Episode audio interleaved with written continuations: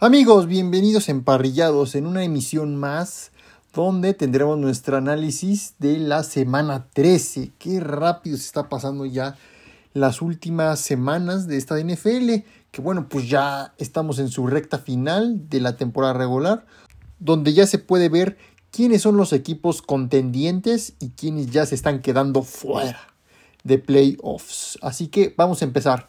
Y vamos a empezar con el partido del jueves que se enfrentaron los Bills y los Patriots. Y en primera quiero agradecer primero a la Bills House MX por invitarme al partido de, de ese día. Y pues también por bautizarme ahora como miembro de su Bills House. Y como decía, ganan los Bills 24 a 10 ante los Patriots. En el primer cuarto los Patriots anotan 7 puntos y los Bills 3. En el segundo y tercer cuarto los Patriots no anotan nada. En el segundo cuarto los Bills anotan 14 puntos, en el tercero nada. Y en el cuarto cuarto los Patriots anotan 3 y los Bills 7. Aquí los Bills primero iban abajo, les dan la vuelta y ganan el partido. Y se vio muy bien Josh Allen. Josh Allen tuvo 223 yardas, 2 pases touchdown y 0 intercepciones. Y en cuanto a Mac Jones, pues tuvo 195 yardas y un pase de touchdown y un coraje con Matt Patricia, que ahí lo pudimos ver que estuvo gritoneando y diciéndole cosas de que no estuvieron muy de acuerdo. Después, a los partidos del domingo, pues Aaron Rodgers sigue teniendo como hijos a los Chicago Bears, perdón, a los fans de los Bears, pero pues es la verdad. Porque en el partido pues iban ganando los Bears y después le dan la vuelta. Ganan los Packers 28 a 19. Y miren, en el primer cuarto los Bears anotan 10 y los Packers nada. En el segundo los Bears anotan 6 y los Packers 10. En el tercer cuarto los Bears anotan 3 y los Packers nada. Y en el cuarto cuarto los Bears no anotan nada y los Packers anotan 18 puntos. Aquí se vio un poco mal Justin Fields, ya que tuvo 254 yardas, cero pases de touchdown y dos intercepciones. O sea, ni un pase, pero tuvo muy buen ranking de yardas este Justin Fields. Y en cuanto a Aaron Rodgers, pues Aaron Rodgers estuvo neutral, por así decirlo, porque tuvo 182 yardas y un pase de touchdown. Después, los Steelers de Kenny Pickett, pues van a Atlanta y les ganan el partido en patio ajeno. Ganan los Steelers 19 a 16. Y en el primer cuarto, los Falcons no anotan nada y los Steelers 3. En el segundo, los Falcons anotan 6 y los Steelers 13. En el tercer cuarto, los Falcons anotan 7 y los Steelers 3. Y en el cuarto cuarto, los Falcons anotan 3 y los Steelers nada. Marcus Mariota, pues igual como siempre, Marcus Mariota con 167 yardas, que es su promedio, un pase de touchdown y una intercepción. Y en cuanto a Kenny Pickett, tuvo 197 yardas y un pase de touchdown. Después un partidazo que nos regalaron tanto los Minnesota Vikings como los Jets de Nueva York. Y ganan los Vikings 27 a 22, pero se estuvieron dando al tú por tú. Y ya después los Jets querían darle la vuelta, pero no pudieron. Y en el primer cuarto los Vikings anotan 3 y los Jets también anotan 3. En el segundo cuarto los Vikings anotan 17 y los Jets 3. En el tercer cuarto, los Vikings no anotó nada y los Jets 6. Y en el cuarto cuarto, los Vikings anotaron 7 puntos y los Jets 10. Kirk Cousins pues, tuvo un buen número que tuvo 173 yardas y un pase de touchdown. Y en cuanto a los Jets, pues metieron a tanto a Mike, Mike White y a este Garrett Wilson. Wilson no tuvo nada, no tuvo nada espectacular. Y en cuanto a White, pues tuvo 369 yardas, 0 pases de touchdown y 2 intercepciones. Ahí es donde les falló esto a los Jets. Que haciendo sus intercepciones White fue donde los Vikings aprovecharon y metieron puntos. Y esto fue un fallo terrible para los Jets. De no haber habido intercepciones, pudieran haber empatado o hasta darle la vuelta al partido, pero ahí es donde las intercepciones son un gran factor. Después, otro partido que dieron los Lions y se vieron muy bien los Lions. Le pegan a los Jacksonville Jaguars 40-14. Los Lions metiendo 40, como les he dicho, y, eh, desde que era como semana 3, que los Leones hay algo que me está gustando y los Leones ya están despertando, ya están despertando esos Leones. En el primer cuarto, los Lions anotan 14 puntos y los Jaguars 3. En el segundo, los Lions anotan 9 y los Jaguars 3. En el tercer cuarto, los Lions anotan 7 y los Jaguars 8. Y en el cuarto cuarto, los Lions anotan 10 y los Jaguars nada. Y Jared Goff se vio espectacular. Jared Goff tuvo 340 yardas, dos pases de touchdown y cero intercepciones. Y también estuvo espectacular de Andre Swift. Tuvo a 14 acarreos, 62 yardas, promedió 4.4 y tuvo una, un touchdown. Y en cuanto a Trevor Lawrence, Trevor Lawrence pues, tuvo 179 yardas y un pase de touchdown. Y después entró Bernard y tuvo solamente 6 yardas. Después, aquí está la potencia de la NFL. Y me refiero a las Águilas de Filadelfia.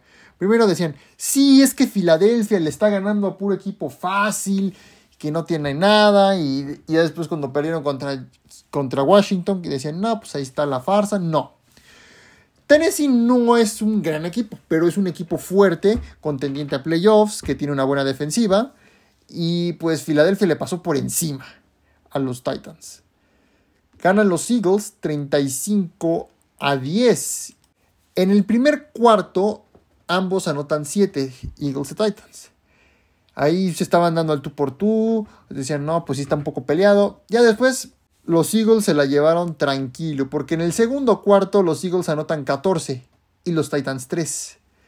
En el tercer cuarto los Eagles anotan 7 y los Titans 0. Y en el cuarto cuarto los Eagles anotan 7 y, en el, y los Titans 0.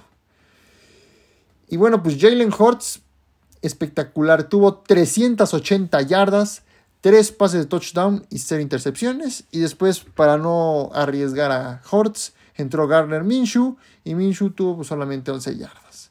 Y Miles Sanders, Miles Sanders también que está de forma espectacular. Tuvo 10 acarreos, promedió 24 yardas y tuvo un pase de touchdown. Y Jalen Hurts, pues también que ya saben que él usa mucho sus piernas como armas. Hurts tuvo 5 acarreos, promedió 12 yardas y un touchdown. Muy bien por, por, Jalen Hurts. Y el que también estuvo de forma maravillosa fue AJ Brown, ganándole a su ex equipo. Tuvo 8 recepciones, promedió 119 yardas y recibió dos pases de touchdown. Y en cuanto a Tannehill de los Titans, tuvo 141 yardas y un pase de touchdown y cero intercepciones. Después entró Malik Willis y tuvo 16 yardas, 0 pases de touchdown y 0 intercepciones. Y veces que les gusta, le gusta correr a Tannehill y Tannehill tuvo 3 acarreos, promedió 34 yardas. Tuvo más yardas corriendo Tannehill que Derek Henry. Y Derek Henry tuvo 11 acarreos y promedió 30 yardas. Entonces aquí se ve que los Eagles van a cerrar muy bien y quieren ser el primer lugar de la conferencia nacional. Después, el regreso de Deshaun Watson a los Cleveland Browns. No estuvo nada mal los Browns, pero sí se vio muy mal Deshaun Watson. ¿Por qué?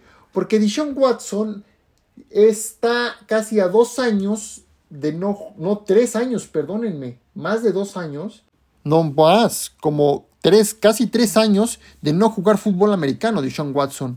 El último partido que jugó Deshaun Watson fue en la ronda divisional contra Kansas City en la temporada 2019-2020, donde primero iban ganando los, los, Texans, que en ese tiempo estaba con los Texans de Sean Watson, iba ganando 24 a 0 y les da la vuelta y termina 51 31, creo que más o menos terminó así ese partido, que fue en el 2020, en, los playoffs de enero de 2020, que Kansas City fue campeón. Esa fue la última vez que vimos jugar a Deshaun Watson hasta el día de hoy.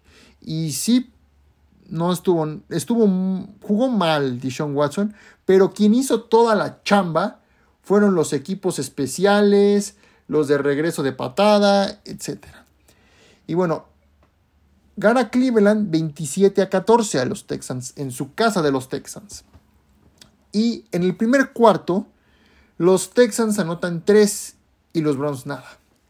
En el segundo, los Texans este, anotan dos por un safety de, de, este, de un corredor. Creo que fue de este Chop que no lo dejaron pasar. Estaba en la yarda 1. Y los Browns anotaron 7 puntos. En el tercer cuarto, los Texans anotan 3 y los Browns 7. Y en el cuarto cuarto, los Texans anotan 6 y los Browns 13. Dishon Watson, como dije, se vio mal. Esto no era lo que nos tenía acostumbrados. Tuvo 131 yardas, 0 pases de touchdown y una intercepción. Y el que estuvo de forma espectacular fue Nick Chop. Y Nick Chop tuvo 17 carreos, promedió 80 yardas y tuvo 0 pases de touchdown. Y en cuanto a los Texans, pues tuvo ahora Kyle Allen. Y Kyle Allen tuvo 201 yardas, un pase de touchdown y dos intercepciones. Después, un partidazo de ofensivas. Washington Commanders y New York Giants empatados 20 a 20. En el primer cuarto los Giants no anotaron nada y los Commanders 10. En el segundo cuarto los Giants anotan 13 y los Commanders 3 empatados a medio tiempo. En tercer cuarto los Giants anotan 7 y los Commanders nada. Y en el cuarto cuarto los Giants anotan ningún punto y los Commanders 7 y en el tiempo extra nadie anota nada y se va a empate. Daniel Jones tuvo 200 yardas y un pase de touchdown. Y sabemos que a Jones también le gusta correr y tuvo más yardas que Saquon Barkley. Acarreó 12 veces, tuvo 71 yardas, pero no tuvo ningún, ningún touchdown terrestre. Y en cuanto a Barkley, tuvo 18 acarreos, promedió 63 yardas y un touchdown. En cuanto a Heineke, Heineke tuvo 275 yardas, nada mal, y dos pases de touchdown.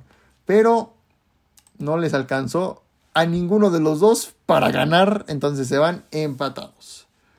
Otro partido que Russell Wilson nomás decepciona cada vez más. En fin. Y sale lastimado Lamar Jackson. Vamos a hablar más adelante de la, de la salud de Lamar Jackson. Y ganan los Ravens 10 a 9 por un punto. Y entraron de corebacks, obviamente Lamar Jackson, que solo tuvo 11 yardas. Después tuvo Tyler Huntley y James Proche. Proche solo tuvo una intercepción, 0 yardas y 0 touchdowns.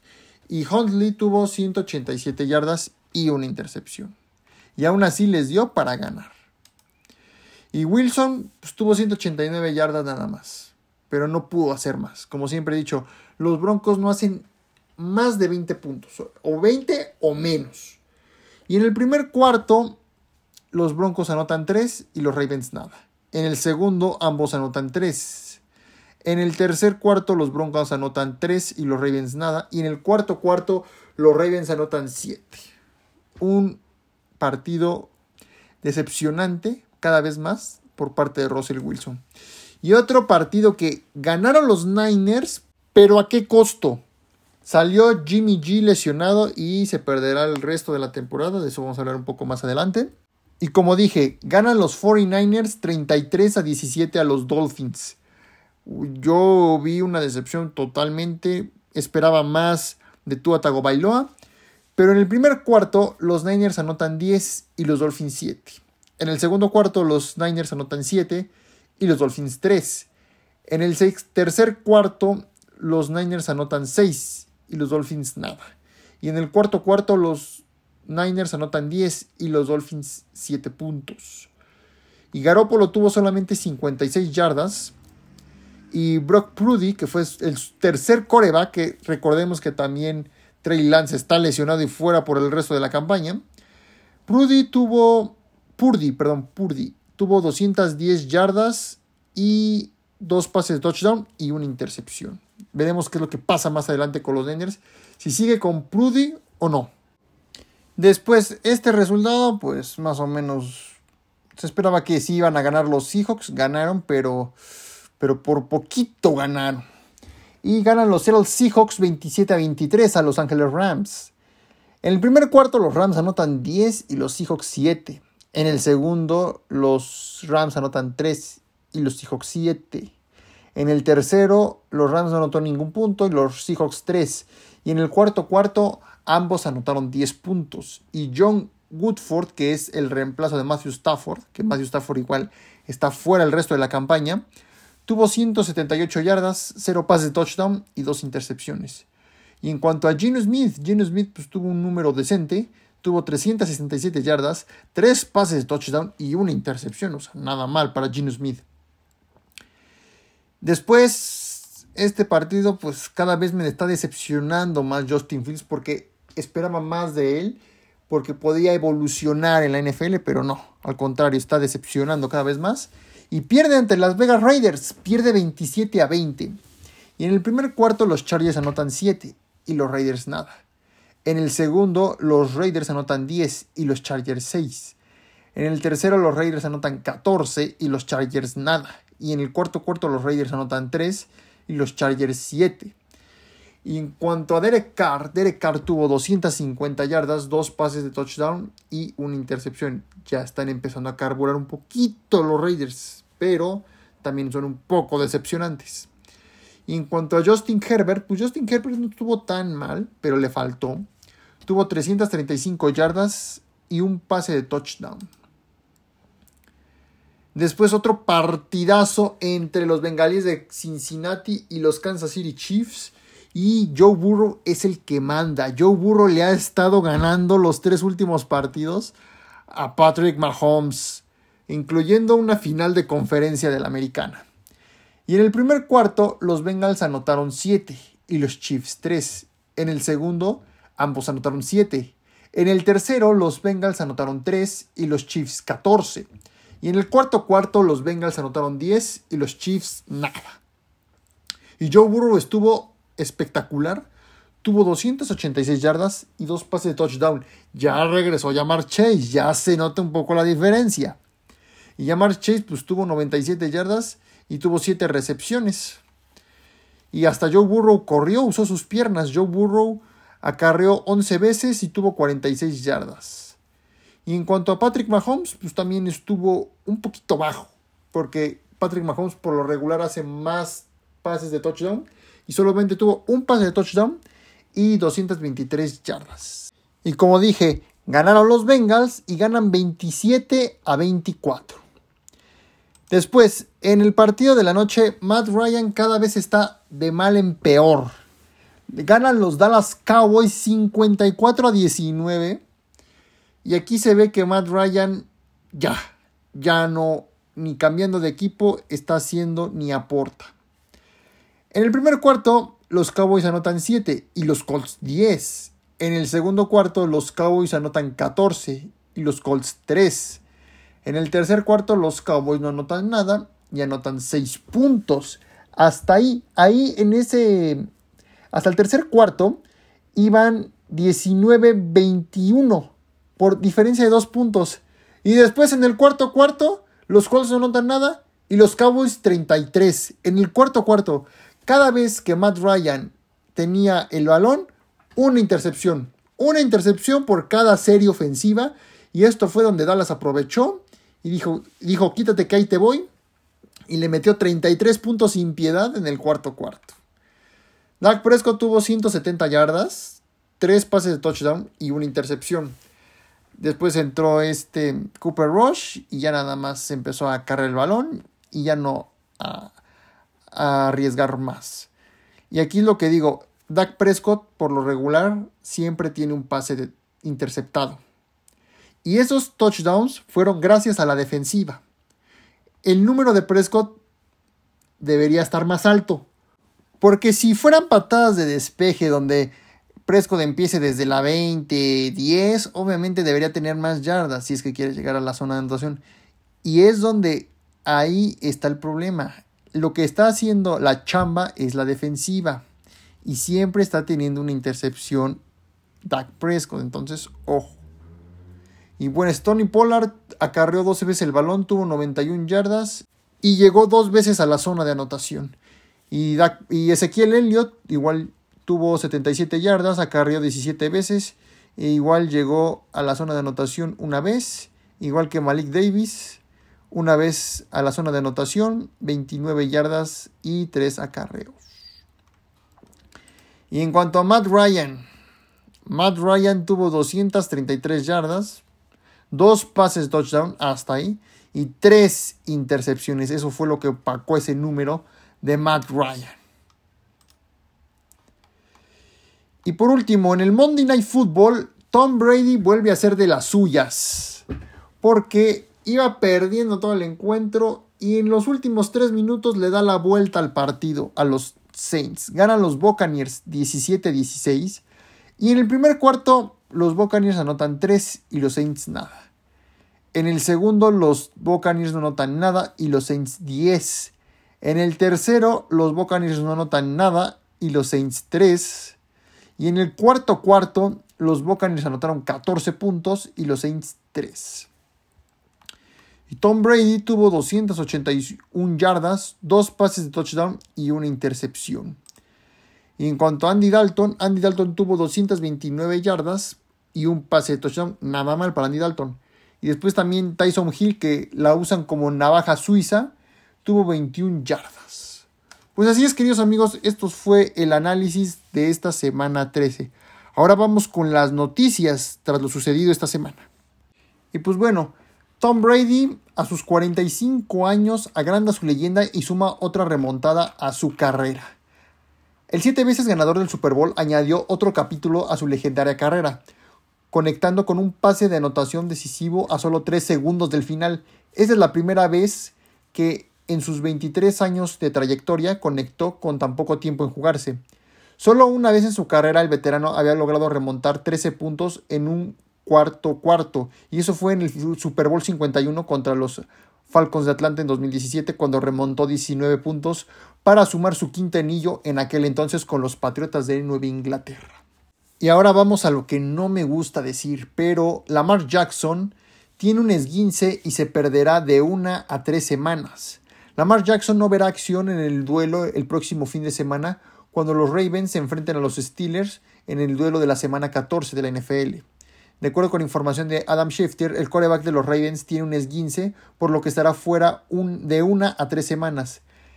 John Harbour desde el lunes habló sobre el estatus de Lamar Jackson para enfrentar a Pittsburgh el fin de semana. Y Jackson abandonó la victoria de 10 a 9 del domingo ante Denver con una lesión de rodilla. Harbour indicó tras el encuentro que no se trata de una lesión que pone en riesgo su temporada. Y eso fue lo que nos aclaró el coach Harbour. Y otra noticia más dolorosa para los fans de los 49ers. Jimmy Garoppolo fuera toda la temporada por la lesión. Jimmy Garoppolo, coreback de los Niners, salió lesionado en el juego contra los Miami Dolphins en la semana 13 de la temporada 2022 de la NFL.